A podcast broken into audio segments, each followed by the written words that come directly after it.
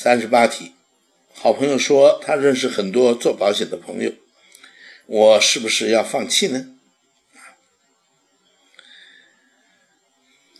啊，如果你是在面谈这个客户这个问题啊，可以透过面谈来解决。而实际上，我们也有这个有小品实战的这个视频啊，啊，已经录好了，我们可以让各位啊真正的来探讨这个主题。呃，如果你是这个在用微信或电话的方式告诉他你在做保险。而他说啊，我有很多朋友，认识很多做保险的朋友，那么他的意思啊，就是在拒绝你，所以你不要让你的朋友知道你在做保险，除非你已经见到人，这是很关键，因为只有见到人，我们才有机会解决，我们才能够挽救这个颓势，对吗？那你在微信啊，在电话里都说白了，你的客户跟他是非常容易拒绝你的，对吗？他可以故意装着听到这个电话听不清楚，喂喂喂，我听不清楚了，我们再说吧，电话挂了。嗯，从此以后你电话都不接了。他明明听得很清楚，他说他听不清楚，啊，他说他在国外，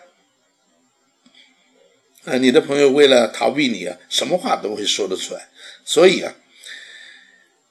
你的朋友，你那个准客户，他有很多朋友在做保险，并不要紧。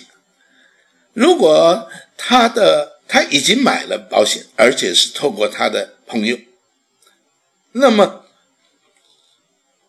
这个是碰到一个已经买保险的客户的状况，这个是另外一个处理的方法。那如果他有朋友在做保险，但他并没有买。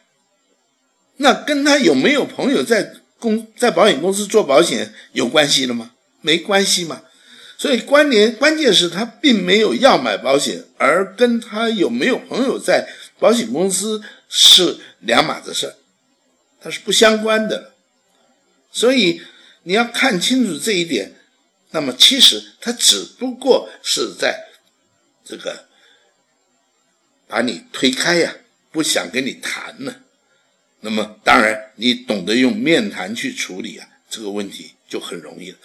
啊，这个面谈就有点难了啊，因为会超过三分钟，所以呢，我们只好啊，嗯，不在这里回答你。但是这的确是一个很常见的反对问题，希望大家能够在我们的平台里可以找到答案。